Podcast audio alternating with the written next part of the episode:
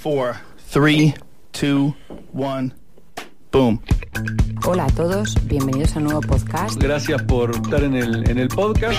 Escuchad hablar de los podcasts. podcast. Bienvenidos al podcast. Bienvenidos a mi podcast. Podcast. Podcast. Ah, ha, ha, ha. Thank you. Thanks for doing this, man. Really appreciate it.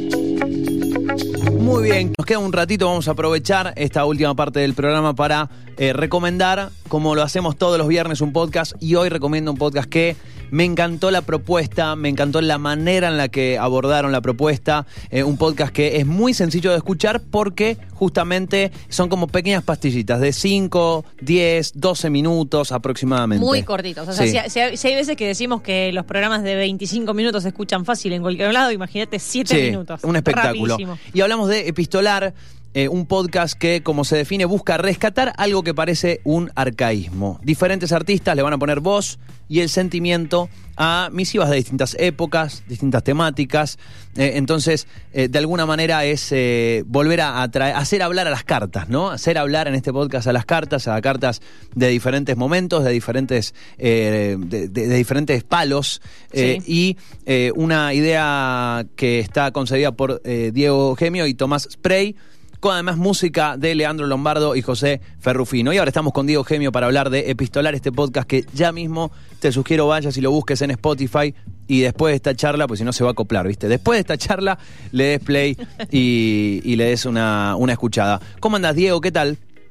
Hola, ¿cómo están? Bueno, muchas gracias por, por interesarse por el trabajo nuestro y por recomendar Epistolar. Bueno, un, Muchas gracias a vos. Un golazo. Eh, esta cuestión de, de las cartas, recuerdo hace algunos meses, eh, en el verano, en el verano justamente, eh, tuvimos la posibilidad de charlar con los chicos que estaban detrás de un proyecto que se llamaba Un Amor de Verano eh, y buscaba conectar a personas desconocidas y eh, mandarse mails, escribirse, de alguna manera con ejercitar esa cosa de la carta, obviamente electrónica, pero ejercitar esa cosa de la carta. Y digo, siempre que hay eh, una, una propuesta que busca traer de nuevo, ¿no? Esa lógica de la carta, esa lógica de bajar un cambio y ponerse a escribir. Bueno, en este caso ustedes lo hacen ya, eh, retoman toda esta cuestión, todo este casi romanticismo que tiene la carta, pero en este caso con cartas que han marcado, eh, han marcado a lo largo de la historia diferentes momentos.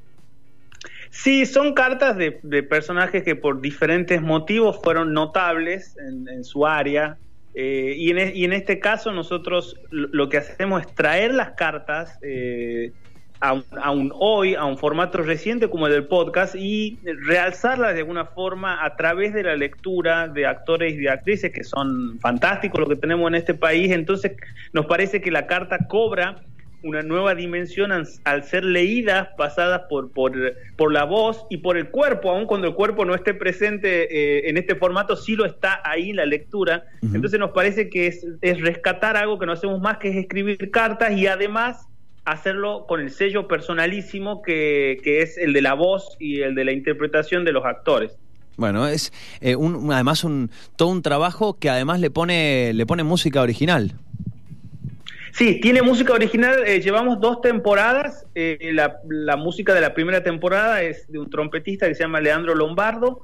Y la segunda temporada la música es del guitarrista José eh, Ferrufino. En realidad esto surgió a raíz de eh, un- Spotify eh, no te permite poner música original sin pagar los derechos, por supuesto. Entonces nosotros pensamos que esta imposibilidad de alguna forma era una oportunidad para poder eh, convocar a músicos eh, amigos y para que hagan sus propias eh, músicas y poder eh, ponerle a epistolar estas, estas músicas propias. Entonces, bueno, esta- estos, estos dos músicos estuvieron en las primeras temporadas y ya llevamos, la primera tuvo 50 cartas y la segunda lleva ya 39. La idea es llegar a las 100 cartas y terminar con la segunda temporada y el año que viene sí iniciar una tercera. Qué bien, bueno, la Sí, música aparte, original suma, garpa totalmente. muchísimo. Sí, sí, le da un- una personalidad y una presentación completamente única, que es un poco lo atractivo. Sí, nuestra idea con, con la música y en realidad con, con el registro sonoro de Epistolar es que dé la noción de, de un registro de intimidad, ¿no? Que, que los actores y las actrices te estén leyendo la carta a vos, todos sabemos que escuchamos la gran mayoría de nosotros podcast con auriculares, que los auriculares son cada vez mejores, y la idea es que, mm, que exista ese registro.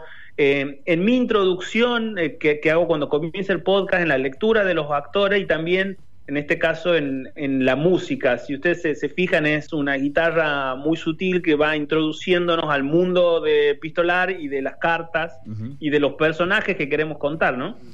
¿Cómo, eh, a ver, cómo es eh, también la, digo, la, selección, ¿no? Y la, el, el, elegir la carta también que haga un match con, con quien la interpreta. Me imagino que hay también toda una búsqueda ahí.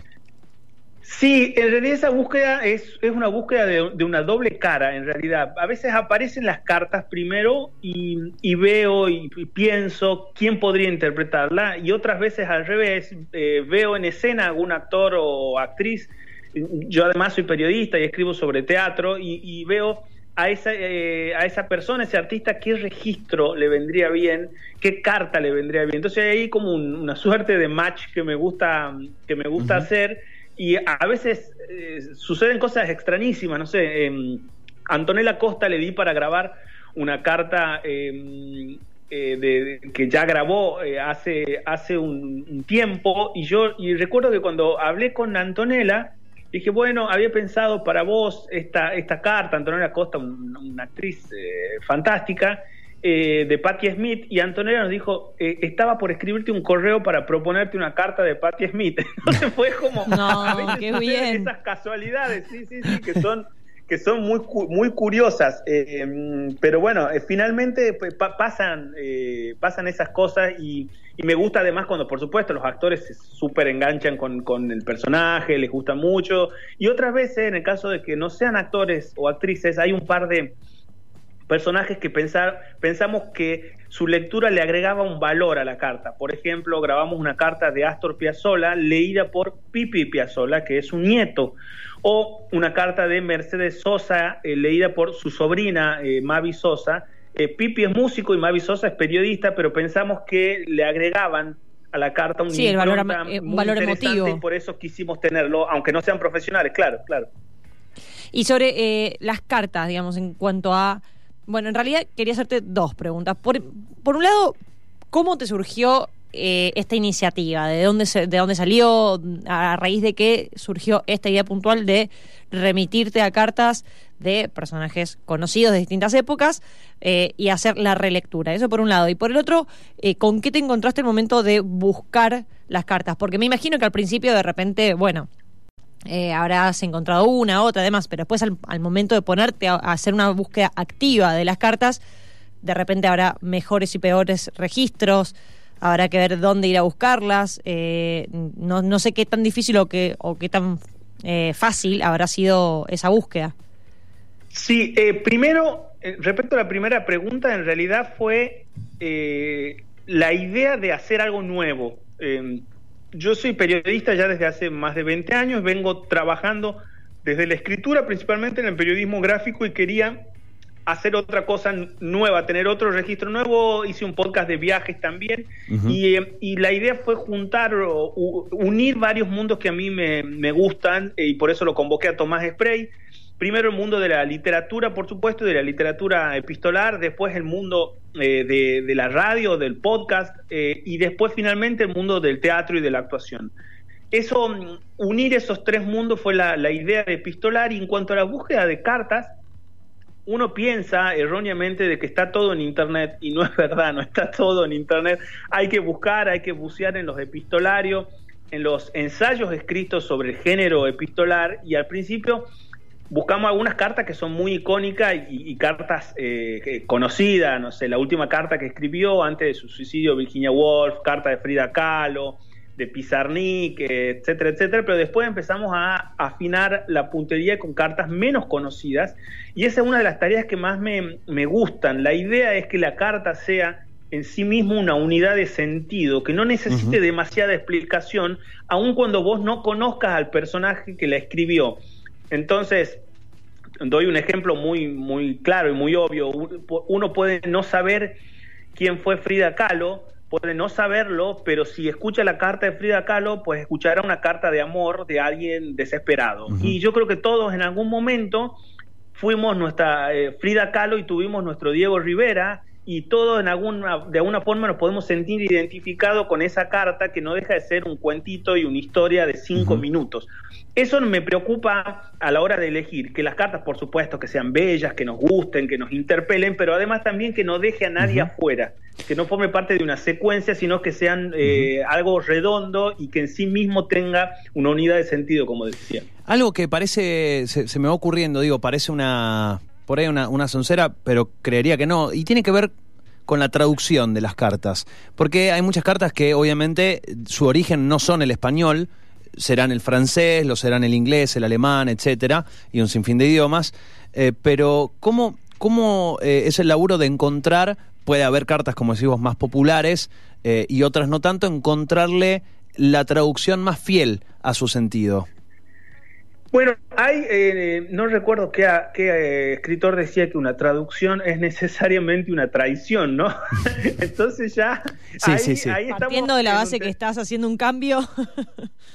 Pero en este caso es interesante la pregunta porque en este caso son dos traducciones. La primera traducción es la del idioma eh, y la segunda traducción es la traducción desde la escritura a la oralidad.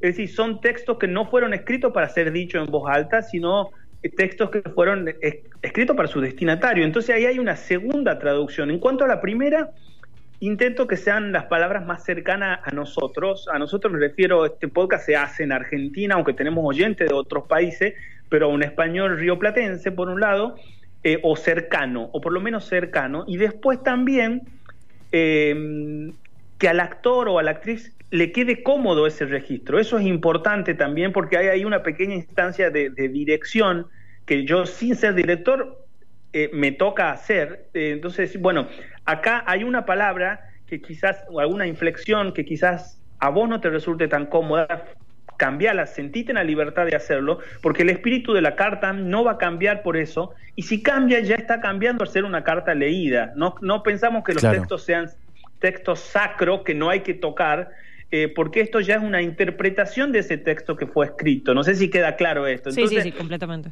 es, claro, eh, es, es una segunda traducción e intentamos, por supuesto, que sea lo más fiel. Eh, te voy a dar un ejemplo, una carta que va a salir ah, dentro de muy poco de Steinbeck, una carta que firma como fa, como de, de father, es una carta de un padre. Y si nosotros decíamos la firma fa para decir father, la gente no iba a entender. Entonces, directamente la carta está firmada como papá. Es, un- es una traducción literal, bueno, no lo es, pero nos parece que es lo más cercano a, a la traducción literal para que la gente la entienda, porque, mm, eh, porque en definitiva lo estamos haciendo esto para un otro y no para los, los familiares de las personas Sí. que escribieron las cartas, ni para los que tienen los derechos de autor, ni esas cosas.